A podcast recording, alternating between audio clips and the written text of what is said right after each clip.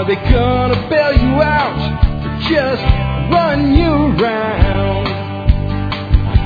They said you should have a house the American way. A dollar down, a dollar a month, and you never have to pay. There's a better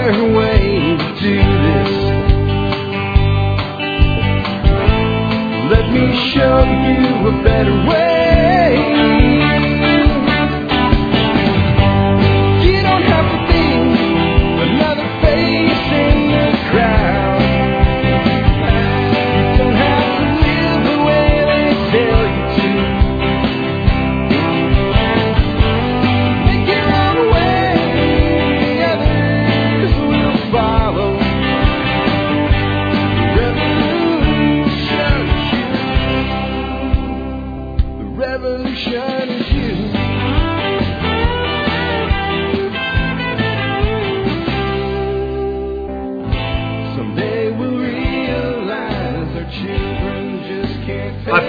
Jack Spirko with another edition of Survival Podcast. As always, one man's view of the changing world, the changing times, and the things that we can all do to live a better life if times get tough or even if they don't. Coming to you once again from Arlington, Texas, today with episode 436. It is Monday. May 17th, 2010, and today we're going to do another listener feedback show. I got a kind of a, a cool show today, though. I've got some of your emails. I've got a couple of your, I've got three of your calls actually, so we're going to mix that up. I need to be doing more of your calls on the air. I'm going to try to bring those in more and more on Monday and Friday both. Um, with even a Friday, if I do a regular show, maybe taking one call at the beginning or the end of the show or something like that, just for a bit of a change up, make it more interesting, so you're not just listening to me. Um, so we got some great stuff today. We're going to talk about silver and gold, and we're going to talk about IRAs with that again in a new way of looking at that. I've got some interesting things on that. Uh, I also have a piece I looked up myself from uh, a, thing called Informed Citizen News, of, of an advertisement being done by the state of Pennsylvania over income taxes that you will not believe. It will send a shiver right down your spine, and a lot of other really great stuff. Uh, before that, though, let's go ahead and knock out the housekeeping. Housekeeping item one is always taking care of our sponsors. They do a lot to help take care of you. Sponsor of the day number one, silverandgoldshop.com. That's Mary Beth Maidmont's operation. I'll tell you what, they are awesome.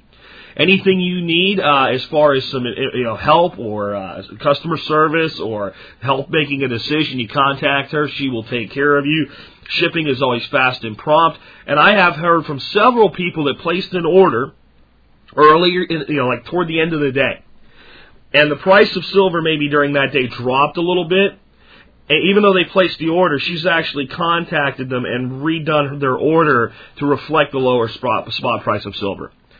Um, I've heard of people doing it the other way around, where you know, hey, your order didn't come in in time and the spot price went up and your order slightly elevated. I have never heard of anybody doing it that way and taking the time to personally take care of it.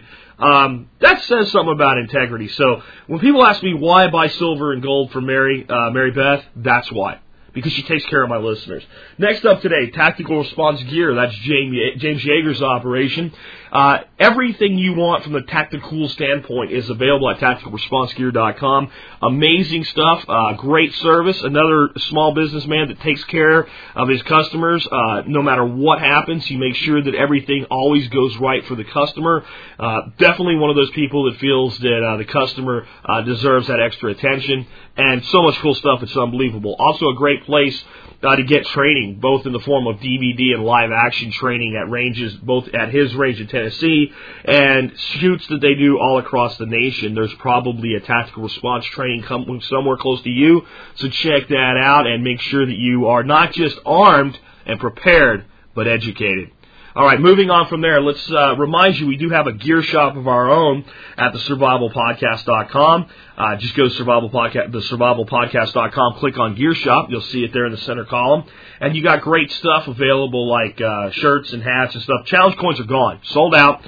Uh, I don't know if we're still taking. I think we're still taking orders though for the next run. There'll just be a, a delay on uh, receiving your items. We have another run in progress. Um, the challenge coins are awesome, and uh, we're actually kicking around the idea of going to a new challenge coin, kind of in our second year of the gear shop, uh, sometime later this year. and maybe retiring the old design or maybe keeping it around for one more season. We don't know, but eventually we will retire uh, the original. Uh, so if you want to get one, now would be the time uh, to get one of the original first editions, and we're going to probably date them going forward. I even have some cool ideas for what to do with the next one, and we've got some great cool stuff coming to the gear shop soon. Uh, we got a bag deal we're working, and uh, we also have something that's really, really awesome. I should be able to do a YouTube video with the prototype uh, this week.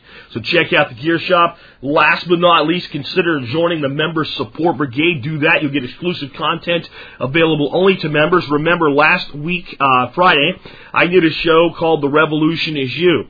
And I said if you use the code REVOLUTION, all lowercase letters, REVOLUTION, you would get a discount of $15 off your first year of MSB. That means your first year for $35.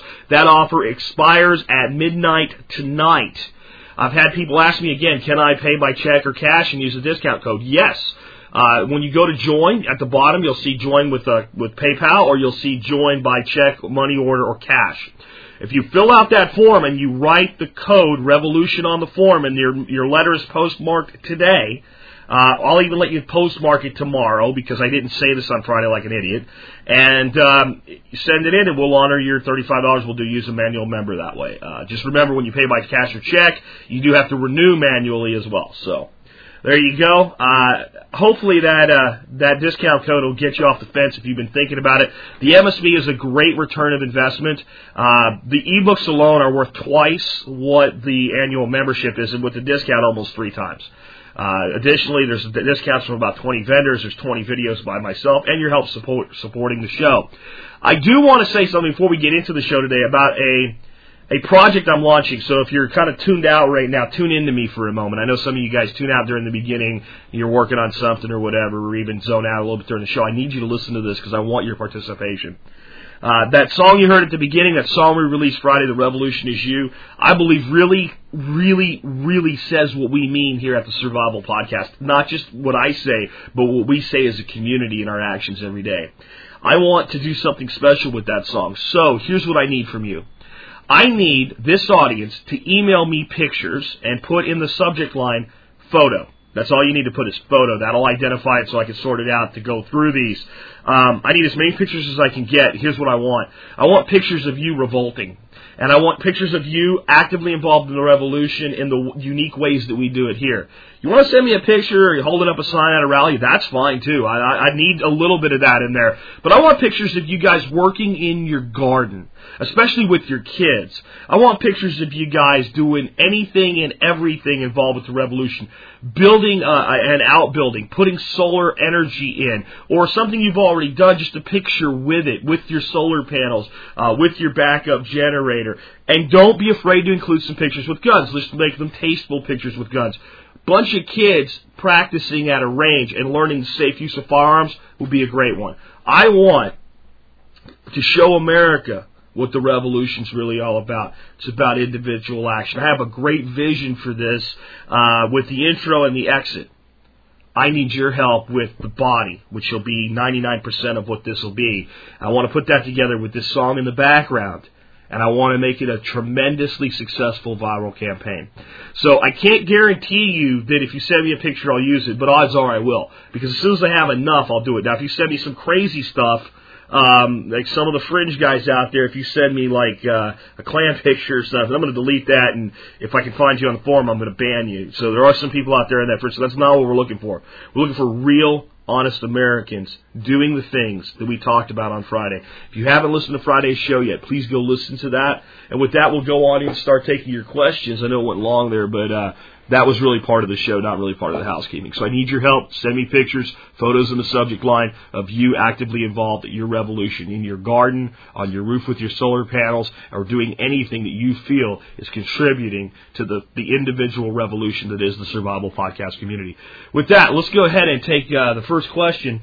Uh, this is uh, an interesting one. Uh, comes from a guy in the UK, so I'm going to you know, hedge my bets here a little bit on, on the military aspect of it because I'm not familiar, familiar with the uh, United Kingdom military forces, but says, I'm considering starting a career in the armed forces, Army, Navy, or Royal Air Force, and I'm debating which field to go into.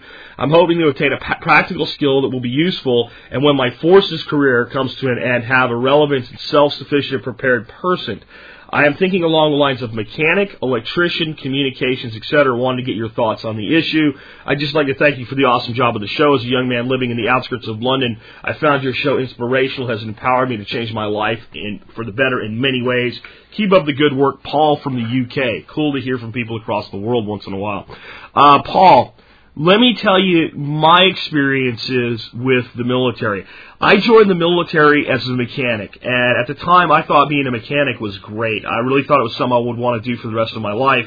And after two years of busting my knuckles doing it in some really harsh conditions, in mud and muck and rain and swamps, I decided that I really never wanted to uh, be a mechanic again, other than for my own stuff when I had to.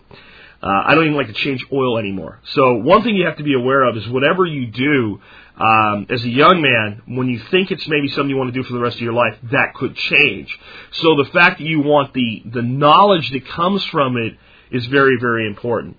I also made a huge mistake when I joined the military as a mechanic, uh, one that I thankfully was given the opportunity to correct. Uh, while I was uh, active duty, uh, through an opportunity presented itself, which is when I went to Honduras. Um, there are echelons of maintenance in the military, and I, I would imagine the UK probably works the same way. Uh, with maintenance on a vehicle, we have what you call operator maintenance, right? And then you have first, second, and third shop maintenance. Fourth shop is usually the vehicle's being rebuilt from the ground up and going to a civilian shop. But um, when you look at like second, third shop maintenance, now you're looking at things like pulling motors, pulling transmissions, uh, rebuilding components of the vehicle, and things like that.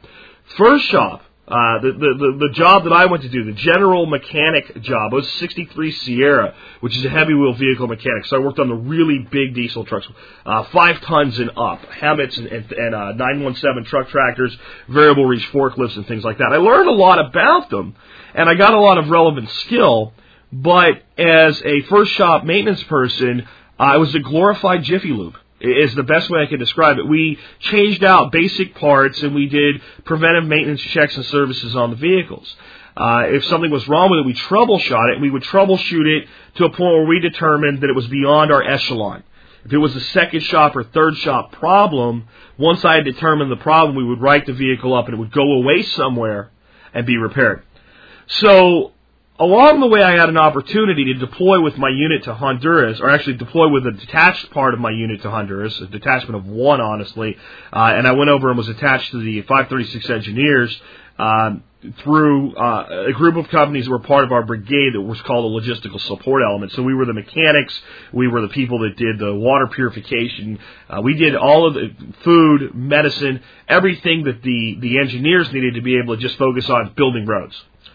And when I did that, even though I went as a 63 Sierra, uh, we were doing all the maintenance. So obviously, there's only so much maintenance to be done um, at that preventive stage. So I threw myself into it and worked as a third shop maintenance person, doing the higher end stuff. So that's just I know it's a long answer, but I want you to understand that when you when you join the military and you're going to get a job, make sure you know like what level of involvement you'll have at that job. Where does your responsibility stop? And is there something that's a higher level of responsibility? Because when you're 17 and you're you're joining the army and they say, yeah, you can be a mechanic, you're just like, yeah, I'm great. And you can jump out of airplanes too. Oh, awesome! I'll sign. I swear, I'm in. So that's how it happened for me. So I'm saying think a little bit more and ask a little bit deeper questions. Of your three, mechanic, electrician, communications, uh, I, I'm zoning in on electrician. I think one of the biggest things going forward is going to be alternative energy. And if you have electrician knowledge, then putting in uh, alternative energy is really no big deal. Um, it's actually pretty easy. In fact, the alternative energy side is the easy part. It's the wiring into the home. So I, I would if you like electrical work, I would steer you toward that out of those three. That's just my gut, though. You got to do what what you think's best for you. So that's the best I can do with that. Um, and I think that anybody considering the military uh, or talking to someone considering the military should think about the things I said there. Really, with the job that you're going to take, making sure you know exactly what it is where your responsibilities begin and end. And, and you know, that's not like some shirking thing, like, you know, uh, your soldier does whatever he's told. Sure, but there are certain structures in place in the military. And if you don't understand them, you can get a job doing far less than you thought you would be doing. So it's important to uh, really examine that prior to uh, signing on the dotted line. Here's another interesting question. Uh, comes from a guy named Robbie. Robbie says, can you share some thoughts and ideas on how you would bug in for those of us that by choice or necessity would rather not bug out? Let me read the rest of his brief email here too. Uh, thanks for your show. You made me think, plan, and act differently, both short and long term. I planted several blueberry bushes, a couple of dwarf apple trees in a small garden. I'm debt free, dialing back my retirement savings, uh, currently 100k at age 43, uh, to focus on building a 12 months financial bomb shelter. Awesome. I still need to work on my food prep, but I'm light years of where I was six months ago. Bob along the Redneck Riviera. I guess that's the Rio Grande. I'm not really sure. Anyway, uh, Bob, let me uh, let me start with this. I think uh, I've done some shows on bugging in and bugging out, and making that decision. I'll put some links in today's show notes to those prior shows. Probably a topic it's about time for me to do again because I haven't done it for a very long time, and there's a lot of people with this question. But let me try to give you a mile high overview of it in about two minutes today. Uh, first of all, I want you to understand that when you ask uh, that by choice or necessity would rather not bug out. Nobody wants to bug out, not if they're sane and rational. Now, if you are living in fantasy land and you think that Red Dawn is a is a great movie to reenact uh, in a real world someday, and uh, you have that fantasy in your head of going out and fighting the New World Order or the invading nation or whatever, um, you might think bugging out is a, is a great thing. But most of us who are rational realize that bugging out is like, well, it's a last ditch effort. It's something where we look at it and go, man, I really don't want to do this, but I have to. So here's the first rule on bug in or bug out. You always do the action that will make you most likely to survive. Period. Most likely to wake up tomorrow and breathe oxygen. And most instances, for everybody, even people with well stocked bug out locations, that will be to bug in. So anything other than your the complete total breakdown of society, or a pandemic where isolation is maybe the best course of action, uh, or you know any of those things are like the big thing where everybody would want to bug out. Now, there's also the acute threat. So let's say that wherever you are, there is uh, a credible threat of a terrorist holding a nuclear device less than one mile from your home uh, about to detonate it. Get out. I don't care if you don't have any place to go. Because if that mushroom cloud goes off, you're done. You're a vapor. You're, you know, you're vapor. So that's really what it comes down to first. Will my odds of survival improve by leaving or by staying? And it's hard to make that decision at times, and I can only go so deep into that because there is, you know, the the partial meltdown where getting out makes you know that's your little window to get out, and you have to really decide: is this thing going to keep going, or am I actually going to be in more danger by going out now and trying to get away and go somewhere else? The other thing is, do you have a place to go? So you're right when you say if we don't have a bug out location, obviously we don't want to bug out. Um, but again, there are going to be things that happen where you got to get out. If you were in New Orleans, uh, New Orleans, watching Hurricane Katrina roll towards you, get out.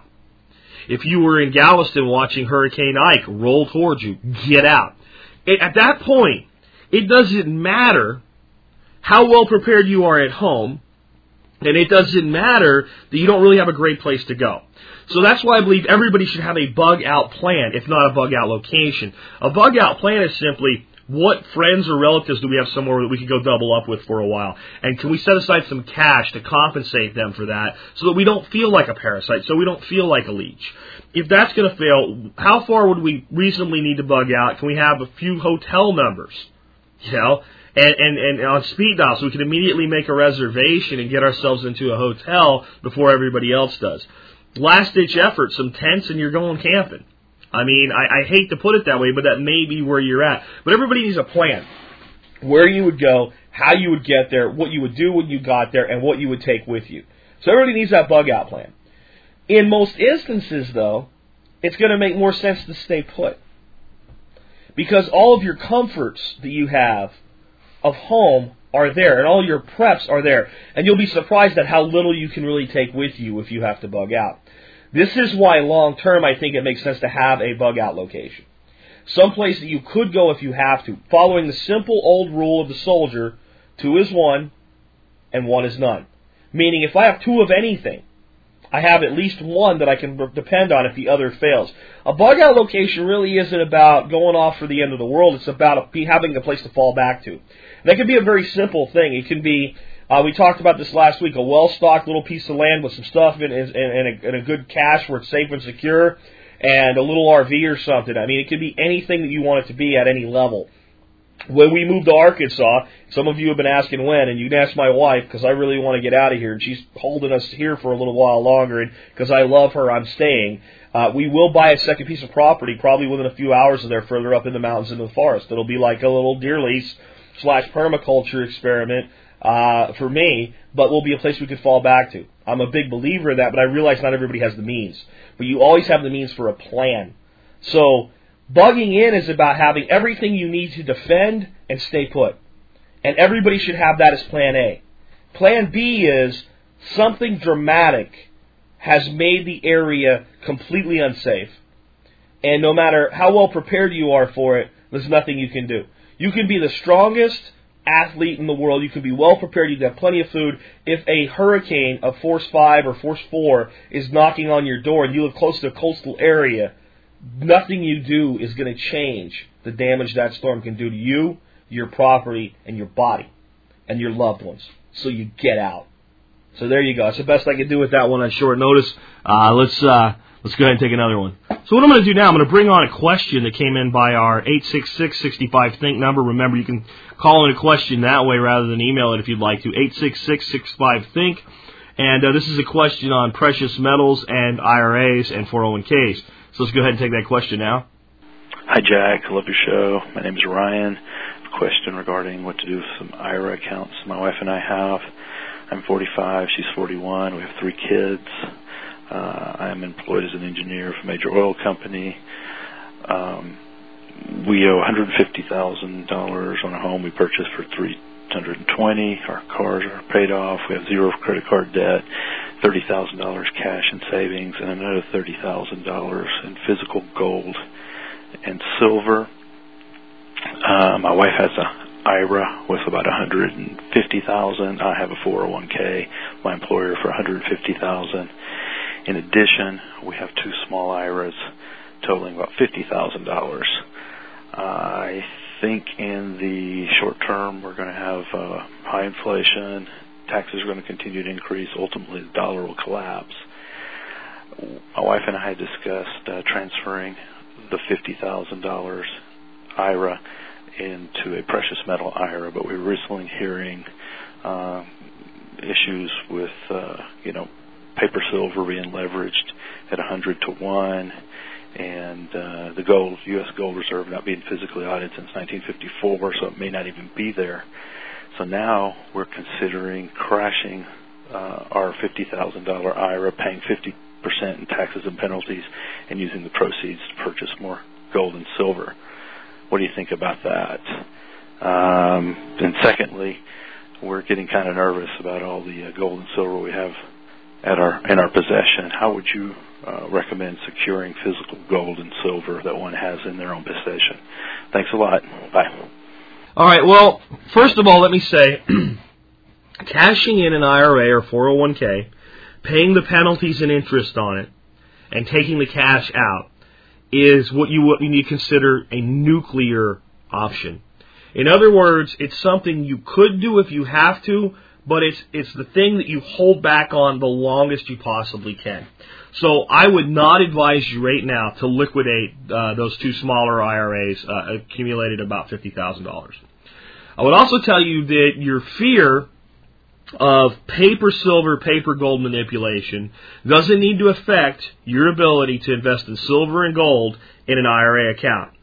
Uh, you can convert those accounts to precious metal IRAs, and you need to convert them into a custodial type account. You can look for some folks that'll do that for you. There's a lot of them out there. They're a little bit harder to find than your run of the mill financial uh, wire. Um, but what they do is they actually hold physical gold and silver in your account for you. You will never touch it. You will never hold it in your hands. You can't have an IRA and then have the gold and silver you're holding in it in a safety deposit box uh, that you can go access or a safe in your home. It's not allowed uh, for obvious reasons because how do they know that it's really there? Kind of like the gold in Fort Knox, right? Um, so you do have to have it held by a third party, but there's custodians that'll do that for you. You can even select exactly what form, and there's certain things that are approved and certain things that are not approved to be held in an IRA. For instance, uh, while I buy a lot of gold and silver, kind of one-off, few coins here, a few coins there from Mary Beth and from other people, um, when I buy, let's say, 40 ounces of uh, silver in bar form, I buy from a company called APMEX. is the, is the company I generally buy from when I'm buying larger quantities of investment quality silver or gold. Uh, they are located at apmex.com they have silver and gold bars that are specifically accepted inside precious metal IRAs. So what you can actually do is take your IRA that's been funded with cash and direct your custodian to purchase metal of a specific type, shape, and form on your behalf. So that that way your IRA is not holding paper gold or paper silver, it's actually holding physical gold or physical silver. It may not be the best place for all of your money, and here's the great thing about a precious metals IRA. You can mix paper assets with it. You have to make it a special kind of IRA so that it can hold precious metals. But it doesn't have to be 100% in precious metals. And uh, you need a, a specific type of custodian, is what it's called, to control that account for you. But the custodian doesn't have to be directed to simply purchase physical gold and silver on your behalf. Now, this is different than an IRA holding paper gold and silver. It's a little bit of extra work to set up, but it's not that onerous. If you really want that 50k in gold and silver or other metals that are IRA approved, I would consider doing that. The other thing that you can look at with doing with IRAs is also investing in real estate. That's also something else you may want to consider. I think that's a much stronger investment uh, than cash going forward or any kind of bond or stock. I want you to understand something. I also agree that the dollar will eventually collapse. I'm saying it's not tomorrow. I'm saying there's more time than most of these people that make their entire livelihood out of alarmism would lead you to believe. If we believe those people, the dollar was supposed to have collapsed years ago. So I'm not saying it's not going to happen. It is an eventuality. And when it does, rest assured, all of these people are going to line up and go, I said so, I said so, I said, right? But when did you say so? I am honest with you. I don't know yet, but I don't think it's tomorrow. I really don't. It doesn't make any sense that it would be tomorrow. We can look at a lot of things. So you have time to make these things happen. Make your decisions in logic. Make sure you're fully informed. So great question. Last question you had was, what do I do with the gold and silver that I have at home? You have a significant quantity of it. Um, I used to tell people get a safety deposit box. Since I learned that there are provisions within the Patriot Act that would allow under certain national emergencies the United States government to seize gold and silver that is held in safety deposit boxes, I can't really make that uh, recommendation any longer.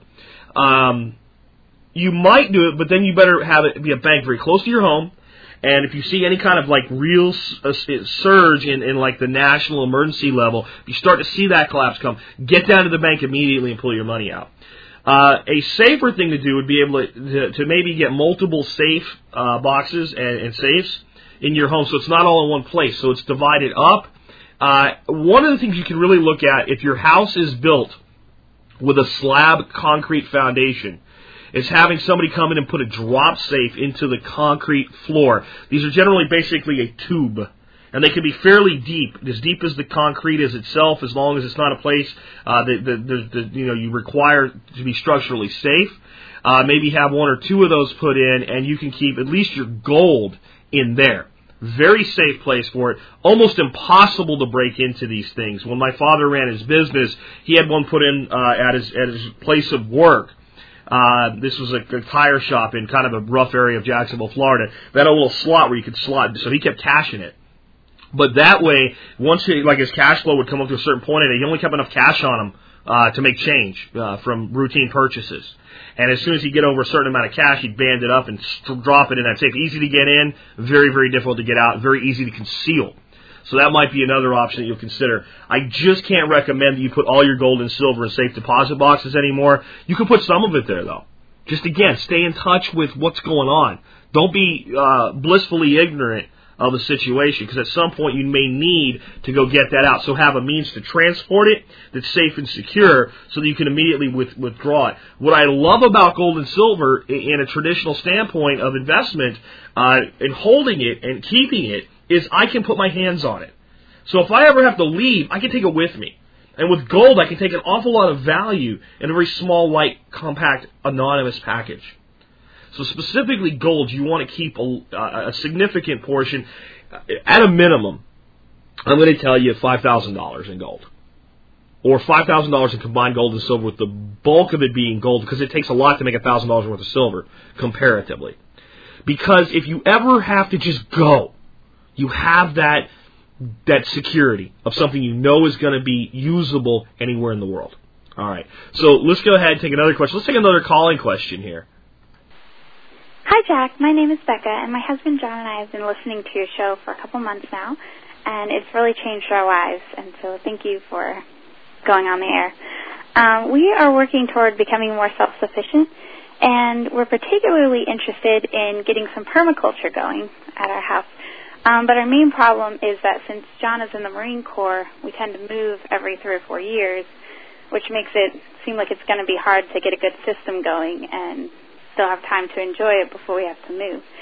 So um, uh, we were hoping to settle down within 10 years, but in the meantime, our question is um, that we'd like your advice on whether we should invest in permaculture at this time. And if you think we should, that we were wondering what we should start with. And also, uh, what do you believe is the most valuable thing we can do overall at this time to prepare for the future? Thank you so much. We really appreciate your show. Bye. First, let me say with, with absolute humility and humbleness, thank you to your husband for his service, and thank you for your service to this nation as a military spouse. It is one of the most difficult uh, positions that a human being can ever be in to be a military spouse, especially in this day and age where uh, a partner may be deployed to some other part of the world where you can't go ever. Uh, we had guys that would come into Panama and have to wait six months for their wives to be able to come in the country with them. But there's places where you go today where you might be for a year or two or longer, where your spouse can never come, and you only get to see them when you're on leave, and it's tough. And a lot of military spouses uh, don't do the best job of being a spouse. And it was a reason that I had decided that there was no way I was going to actually get married while I was in the military. So those of you who do, you do a great service to uh, the spouse that you're supporting, be it a, a husband or a wife and to your nation for supporting that soldier when they're doing their job. In this case, supporting that Marine while he's doing his job. So thank you for that first and foremost. Uh, second, on investing in permaculture. Moving every two to three years, you're right. There's only so much you're going to be able to do. Uh, you're actually going to benefit from the fruits of the labor directly. That said, if you start maybe putting in some vines and trees and learning how to plant them and keeping your costs down and doing that and doing a really good job of setting up a self-supporting system to kind of practice in a small scale. I wouldn't go nuts with this, but maybe a couple grapevines and a few fruit trees and developing some ground structure that allows for passive irrigation of them. Then when you go to sell that house, you're going to make a greater return on your investment. So you may not directly benefit from a lot of food production that way. But what you can do is a very low cost, relatively low sweat equity method of making your house more marketable. And if you're moving every two to three years and you're in the military, you're going to need to think about that because you don't have a lot of control over where you move to next. And with a military salary, you're kind of limited in what you buy. So you're buying that, that, that middle American home in that middle American neighborhood and you're gonna you know you're gonna have to sell it, so you have to buy smart and sell smart, or you can kind of end up in a bind during one of those transfers. Uh, so make sure that you're doing everything you can to enhance the value of the home during that two to three year period, and a little bit of permaculture is a good way to do that. The bulk of what I would invest in right now is knowledge. I would maybe even consider uh, when he's away on a deployment taking a permaculture class. It'll give you something to do, uh, a real one, a certification one, one that lasts a few days. Maybe even travel in a Midwest permaculture. Good folks there. And they allow you to knock that out in about a week rather than over a much longer period of time, the way a lot of the, the schools do. Uh, so maybe you could, you know, get in and do that. I know if you guys got kids, so it might be hard to leave them or whatever. So uh, it may not be uh, something you can do. But there's a tremendous amount of knowledge that can be gained just by getting the forums, uh, reading, looking at what other people did, uh, and books, and reading books like Permaculture One, uh, the Earth User's Guide to Permaculture, uh, Permaculture Design Manual, the, uh, getting DVDs and reading, listening, and learning. Go listen to all my shows about it. Uh, start making sample diagrams of the ideal setup. Say to yourself, it's 10 years from now. It's 10 years from now, and we can go out and buy a piece of land that we're going to settle. What, how big would it be? Uh, what would be the orientation of the sun and the wind if we had it? What region of the United States? Start forming in your mind today that perfect place so you know what you're looking for. Start shopping for it now, even if you can't buy it today. Start shopping for it because it'll tune you in on what's available and what prices are doing. It'll also tie you to the real estate market in an emotional way that'll keep you involved so that you don't make the mistake of falling asleep in that piece of property you're going to have to sell every two to three years. I'm also going to advise you, you may really want to consider renting um, while you're making these deployments. It depends. It greatly depends on the area and what the economy looks like at the point that you land at that next new property. But make sure you can keep that open as an option, especially, um, let's say, eight years from now, and it's the last one. It's the, la- the last one. You may really want to, at that point, pull back and rent even a little bit under your means and store cash. The other thing I think you can do be very smart with your money right now. Save as much of it as you can so that when you get the opportunity to have that homestead of your dreams, you have the means to do it without spending another 30 years of your life in service, and in this case, in service to a bank. If you have to borrow money to buy land, I'm okay with that, assuming the economy's still in good enough shape to do so uh, 10 years from now. I, and I wonder if that's going to be the case. But if it is, I'm fine with it, but let's not borrow all of it. Let's not borrow 90% of it. Let's be smart. Let's save up enough money that maybe we can finance uh, 50% or less and we can pay it off very, very quickly. So those are some things. The most important thing you can do right now to ensure your investment of your future is understand that as a military family, you guys are subject to stresses uh, that most people are not. Focus on your family. Focus on making that bond so strong that nothing can ever destroy it. Be loyal, faithful, and, and, and just tight with each other. Share your fears, because if you don't do that, they'll bottle up and they'll become a false reality in your head. So share your fears with each other. Learn together. Build the strong foundation because you know that's what you're working for and have a common dream. Define exactly what you want 10 years from now. Sit down with your spouse when you have the opportunity to. Define what would it look like? Where would it be? What would it be surrounded by? What would not be there? If it was ideal, if I wrote you a check for a million dollars, you could have anything you want, what would it be? Crystallize that and make that the goal that you work towards together. Because that way you'll be able to get through some probably pretty tough times over the next 10 years. There's a lot of things that are going to go on and a lot of things that military people are going to be asked to do that are going to be tough. So you have to you have to envision that together and work towards it. But definitely invest in the educational process, small scale with an idea of increasing the value of the property and learning the techniques because it's the knowledge that really matters. Great question again. Thank you for your husband's service and thank you for your service to this nation by being a supportive spouse. Uh, I can't say that enough. So let's jump back over to email for a second. This is an interesting one. Uh, comes to us from a guy named Mark, and Mark says, uh, Jack, remember your Five Lies and Five More Lies podcast from almost two years ago? Uh, the New York Times had an article about how gotta get a college degree is a lie, and he gave you the link. So, uh, taking a look at that article, it is called Plan B, Skip College. It's pretty interesting. So let me read a little bit of it to you. What's the key to becoming a success in the United States? And this is by Jacques Jacques. It's Jacques Steinberg. Uh, published May 14th, so not that long ago. Short of becoming a reality TV star, the answer is rote and some would argue rather knee jerk, earn a college degree. The idea that four years of higher education will translate into a better job, earning higher earnings and a happier life a refrain sure to be repeated this month at graduating ceremonies across the country, has been pounded into the heads of school children, parents, and educators. But there's an underside to that conventional wisdom. Perhaps no more than half of those who begin a four-year bachelor's degree program in the fall of 2006 will get that degree within six years, according to the latest projections uh, from the Department of Education. Those figures do not tr- do not include transfer students who aren't tracked.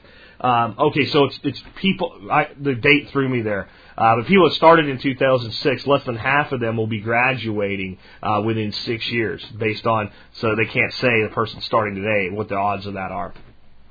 For college students who ranked among the bottom quarter of their high school classes, the numbers are even more stark. 80% will probably never get a degree, even a two-year degree. That can be a lot of tuition to pay without a degree to show for it. A small but influential group of economists and educators is pushing another pathway for some students no college at all. It's time, they say, to develop credible alternatives for students unlikely to be successful pursuing a higher degree, who may not be ready to do so.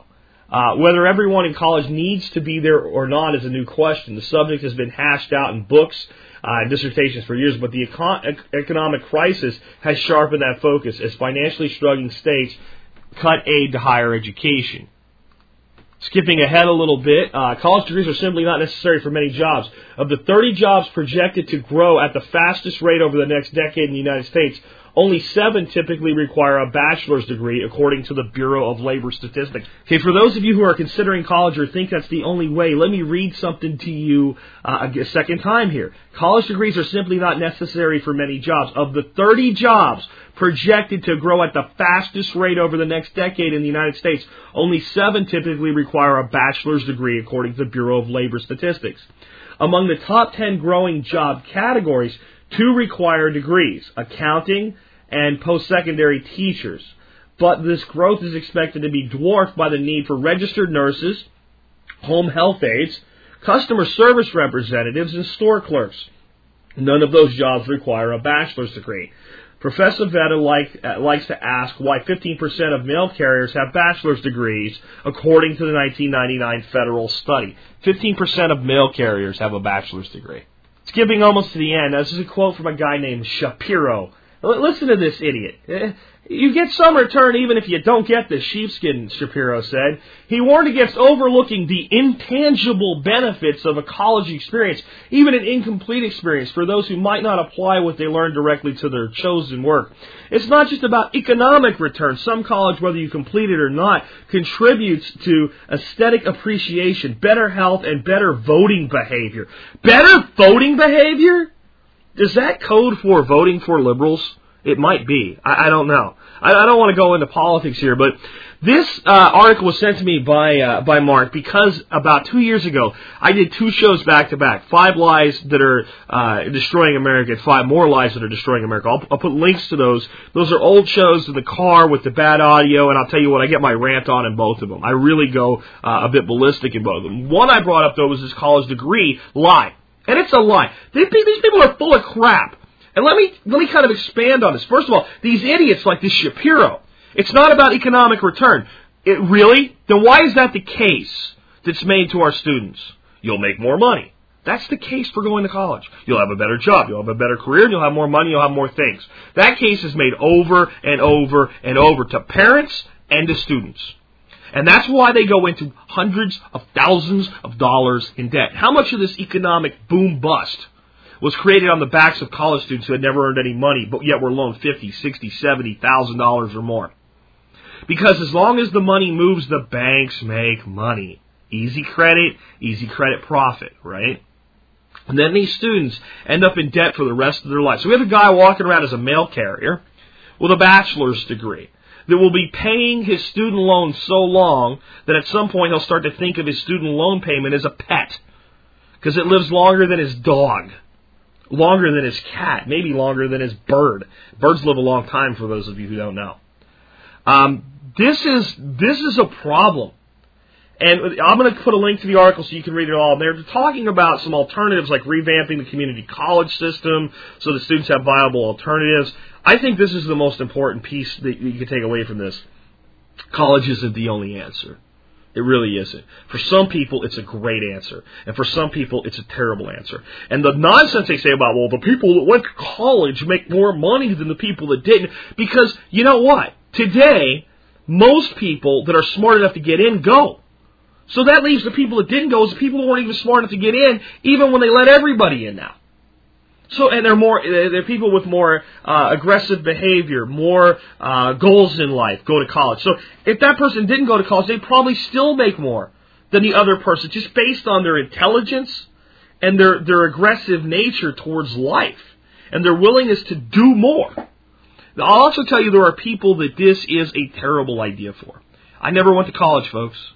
I never went to college, and in my life, I've held three jobs that said requires bachelor's degree or equivalent.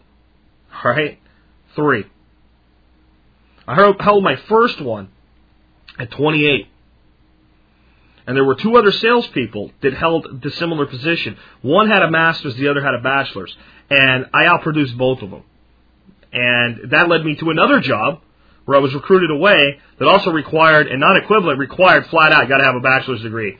You know what? Person that hired me didn't care because he was tired of losing to me. And that led me to another position that also required a degree, uh, which I didn't have because I had the aptitude and the capability. I probably would have also ruined my life in college. Um, I did three years in the military. I was very, very young when I joined. I was 17 when I joined. I got out. I wasn't even quite 21 when I got out of the military. Uh, I started my life right away and built a pretty successful life for myself because of my nonconformist attitude. I'm a poor student. I'm a poor employee. I'm virtually unemployable. I really am. I, I've never held a job for very long. I've always done very well with it, but I get bored with it. And that's why I have my own business today. Uh, that's why I have a survival podcast because it allows me that flexibility. Some people don't fit even if they're intelligent. So all I want you to take out of this is you're, is you're thinking of the future for yourself or for a child or for a nephew or a niece or whatever. Just don't think college is the only way. It's a lie that's been sold to you, hook, line, and sinker, that really benefits big business and politicians more than anybody else. Uh, the whole thing started out with a lie that you know uh, the education was being held away from the less haves and the have-nots, and that by making it available to them, they would succeed at a greater rate. Well, again, how many people out there have a college degree that have never done anything that has anything to do with that degree? But Mr. Shapiro says, don't worry. Doesn't matter that you're in debt for half of your life. It's okay. You got some intangible benefits and some aesthetic appreciation and better health and you have better voting behavior. Isn't that wonderful? I hope it was worth the seventy thousand uh, dollars. Let's go ahead and take a, another. Let's take a calling question again. Hi, Jack. This is Eric from Iowa. I had a question in regards to pest control in the garden with organic products such as Pyganic. Just checking on your thoughts on this topic. Thank you. Well, that's another good question. It's one we need to think about if we're going to, you know, make the right decisions with how to uh, manage our gardens. Just because pest control is organic doesn't mean it's, it's safe uh, for use in your garden. And I don't mean safe is whether or not it's safe for you to eat the food after it's been treated. I mean that it's safe for the ecosystem that you've created. Let's look at something like insecticidal soap. Um, probably spray it in your mouth. Don't do it, but you probably could, and you're not going to die. Um, it is basically a very mild, mild soap solution that when it gets on the body of an insect, it kills it, and it kills it almost instantly. But yet it's safe and you can use it right after the day of harvest and it's organic and well great but you know what? It kills lacewings and ladybugs right? It kills the predatory insects. It kills wasps. So one of my big concerns with a lot of organic product for pest control is what does it kill? What does it kill and in many instances it kills a lot of things that you don't want dead like your predatory insects so that's one of the reasons I try to stay away from it. I am more inclined to do things like planting companion plantings that bring in the predator insect. Um, I'll, I'll, tell you a couple organic pest control means that I am kind of fond of, though. The first is a legitimate pest control product, and it is called uh, neem oil. And it's probably my favorite organic pest control because it harms virtually no predatory insects. It generally only harms insects that are, you know, that, that feed by uh, chewing or sucking. So it harms the leaf eater and the uh, the fruit sucker, right? It, for lack of a better term. It's also a pretty decent antifungal. It doesn't combat all fungal diseases, but it helps combat a lot of fungal diseases. It is completely natural. It is completely organic. And if you hit your ladybugs with it, it doesn't kill them. If you hit a lacewing with it, unless you hit it like a big stream and soak them down with it, but the residue doesn't harm them. What happens with the pest insects with neem oil is almost if, if we had any compassion for something like a, a leaf mite or a potato bug, which I have no compassion for them, uh, it's almost evil. It actually is like a biochemical weapon that interferes with their little tiny insect brains, and then they can't remember to eat, and they don't remember that they know how to fly, and they don't remember how to breed. They just kind of become stupid and sit around and die. They die of starvation, or they become easily picked off by predators. So, of the of the things you might apply, um, uh, neem oil uh, is, is one of them. Now, the other thing that I've dealt with a lot in my garden, and I even have some this year. I've got some plants doing very well, but some got hit again. Is tomato blight. Uh, and potato blight. Uh, my potato t- in the tires, I don't think they're going to make it. They got hit with early blight again, and I've done everything I can to get rid of it. Well, I found a product called Serenade, uh, like you know, like a serenade music, and it is a, a bacteria that attacks uh, funguses uh, including some of the blights. And I've started applying it to one of my tomato plants. It's already hit pretty hard. I don't know if it's going to survive, but I can tell by applying it to that plant and not applying it to another plant, running a little experiment, it works.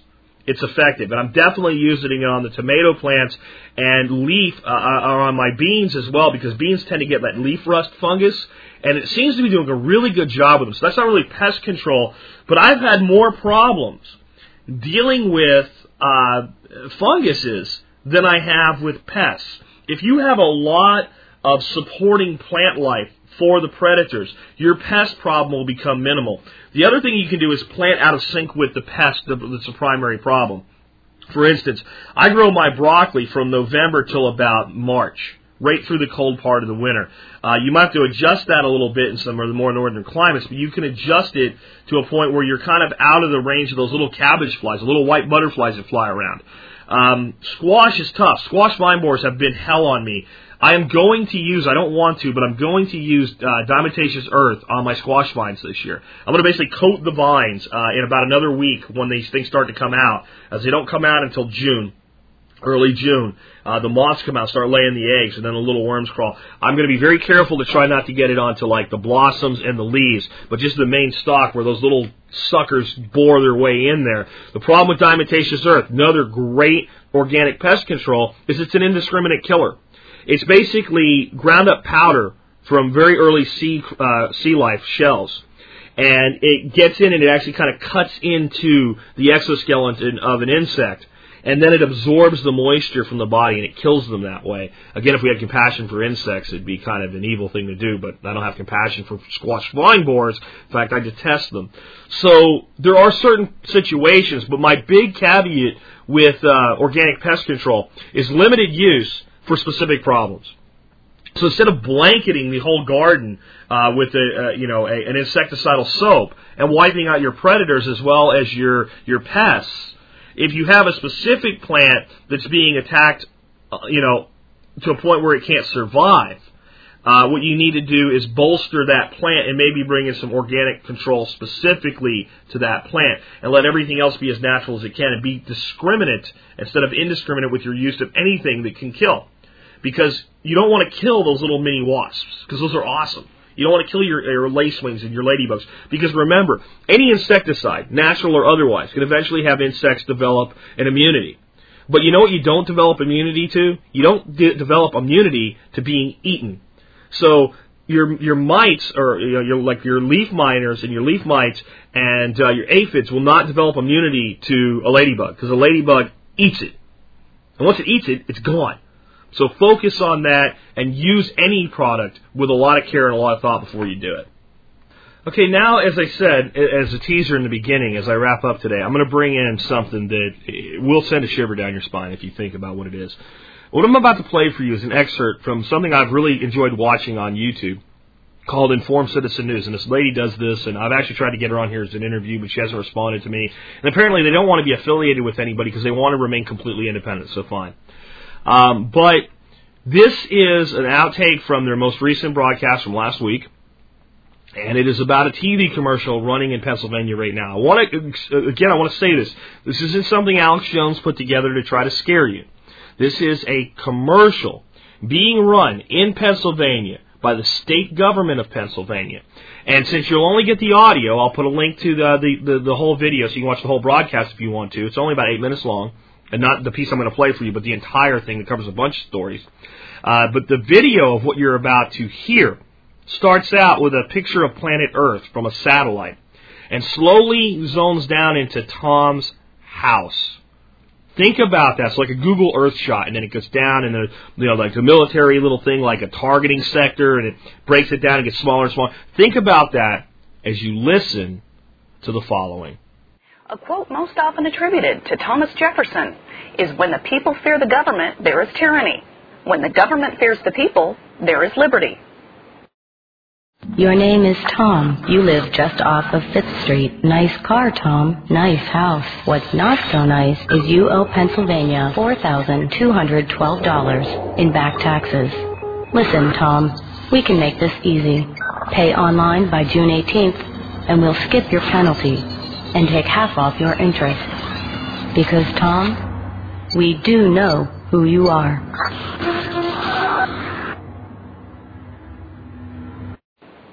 This state of Pennsylvania commercial is clearly a form of government intimidation. Not only is the state scaring the public into paying claimed overdue taxes, but the overt message is that Big Brother in the digital age can track you and assess your lifestyle. Comments about nice car and nice house are a dig at the target's apparent wealth. From 100,000 feet, the state knows you have the ability to pay the taxes that they claim you owe. Or they may judge that your lifestyle exceeds your claimed income on tax filings. The income tax is the most invasive form of tax, as the government knows where and how you make an income. They know how you're planning for retirement, what stocks you invest in, and how much you put away for your child's college education, whether you have a business on the side, and what charities you contribute to. How did it make you feel?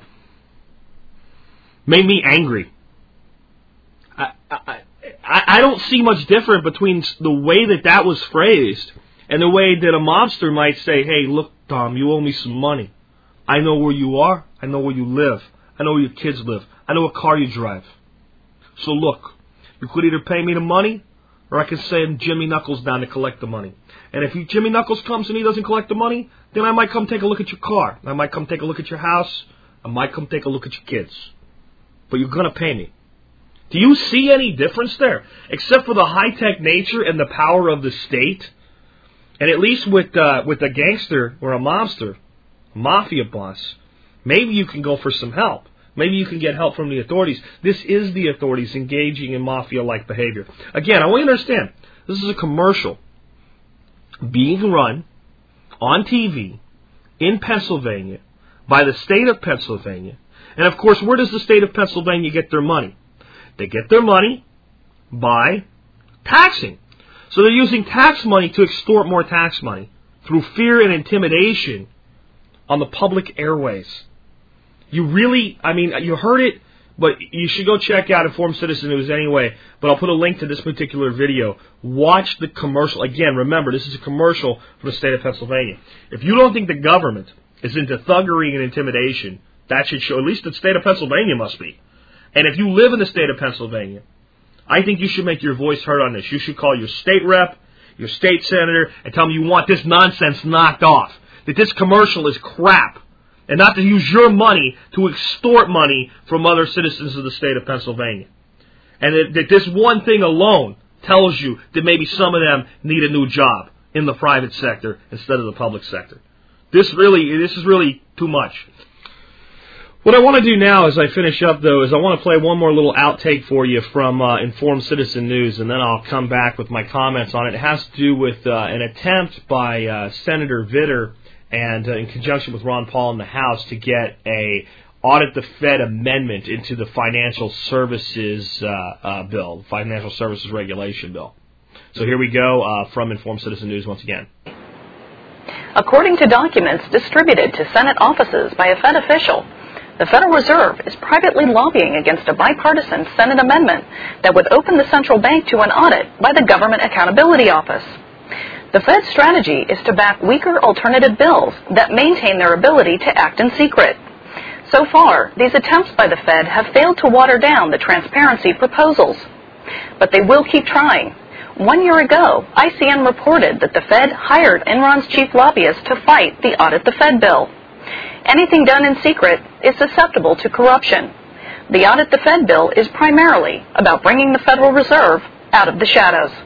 Well, I hate to tell you that they got it done. Again, this broadcast was from over a week ago, and right after this broadcast aired, uh, something happened uh, that was lauded as a success by Bernie Sanders, uh, but it's uh, kind of really falling short. And what this was is earlier today, uh, I'm reading from, again, this is an article on the Washington Post, and it's called Ron Paul Slams Audit the Fed Vote. Earlier today, I marked down a 96 to 0 Senate vote for Senator Bernie Sanders' Democrat Vermont Audit the Fed amendment is a big win in one of Rep- Representative Ron Paul's lifelong causes. But that's not quite how Paul sees it. He's criticizing the vote, expressing disappointment while giving Sanders some credit for a scaled back win. And what this was is an amendment to the financial services bill. All this stuff that you're hearing about the government take over the financial sector, and uh, I've talked about this in the past, so I won't go into it now, but this is the new big financial services bill. And what Ron Paul, with the the help of Senator Vitter on, on the Senate side, tried to do was get a true audit the Fed amendment. Say, okay, if we can't stop this thing, let's get something good out of it. The Fed wants more power and more control over the financial sector, then we want more visibility into the Fed. So, continuing back from the article from Paul. Uh, Congressman Ron Paul, Texas 14, today expressed disappointment that the Senate failed to pass an amendment offered by Senator Vitter, amending the Senate financial reform bill, which included the express language by Congressman Paul's landmark audit the Fed legislation. Paul's legislation passed by a large margin in the House of Representatives last fall as part of the House Finance Reform Bill, and Senator Vitter's amendment would have paved the way for full ongoing audit of the Federal Reserve's lending and monetary policy. However, the Vitter amendment was supported by over one third of the Senate and the Sanders Amendment calling for disclosure of how approximately two trillion of Federal Reserve credit facilities were dispersed passed unanimously today in the Senate. Therefore, Paul remains hopeful that the momentum is shifting and the days of the Federal Reserve secrecy are coming to an end. So basically, what happened here is a switch. Uh, I, I reported two years ago on this. Forbes magazine brought it out and said the Federal Reserve put $2 trillion into circulation into the global market, created $2 trillion worth of money during the credit crisis, and pumped it out. And the uh, the chairman Ben Bernanke of the Federal Reserve was in front of Congress and asked by Congressman Ron Paul, "Where did the money go? Who got it?" And he said, "Various banks and lending institutions throughout the world." And he said, "Can you tell us who they are?" And he said, "No, we won't tell you. We will not tell you what we did with two trillion dollars of the people's money. We refuse to disclose that." So what this bill will do is make them tell us where the two trillion dollar did. Actually, this amendment to the bill will make them tell us where the two trillion dollars went. But it doesn't give us any additional insight into what's going on back there. And that's only if it gets through. So they, they swapped this because they got an overwhelming vote, 96 to 0. So four people either didn't show up or didn't vote on it, um, to at least find out where the two trillion went. And that's that's good, but it doesn't really solve the problem. So those of you who are big champions of the audit the Fed campaign understand this wasn't a victory. In fact, what happened, and you heard what the lady said on Informed Citizen News. The Federal Reserve hired the chief lobbyist formerly employed by Enron to lobby on their behalf to avoid transparency uh, with things like the audit the Fed bill. They don't want this. They don't want to touch. What you'll hear them say is we can give you any records or information you want. I've heard it said in the Congress in front of congressional committees by Ben Bernanke. Well, if that's the case, then why don't you want to be audited? Why would you fight a bill that says we can do what you already say we can do? Because we can't. So you've got the state of Pennsylvania extorting its citizens and threatening them with a commercial that looks like something a whack job like Alex Jones put together, but it's real. And now we've got uh, the Federal Reserve employing a lobbyist from Enron on their behalf to remain as secret as possible. Folks, this is why I tell you politics do come into survivalism. Because one of the biggest concerns we heard from people today out there was, I'm afraid the currency will collapse. This is why.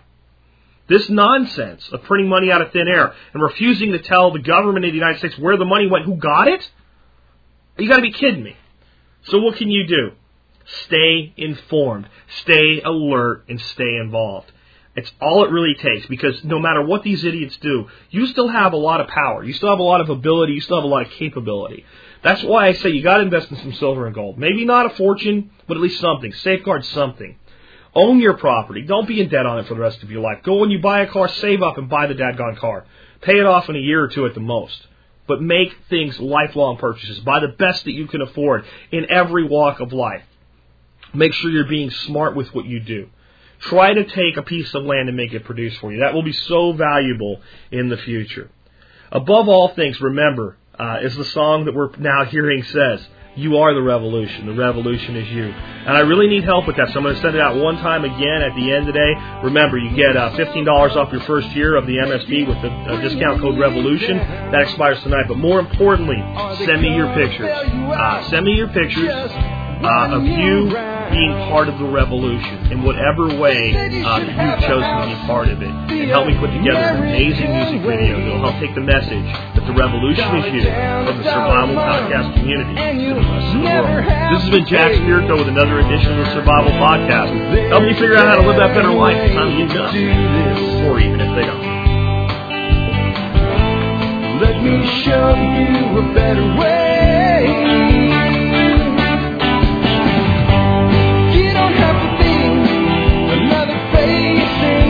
The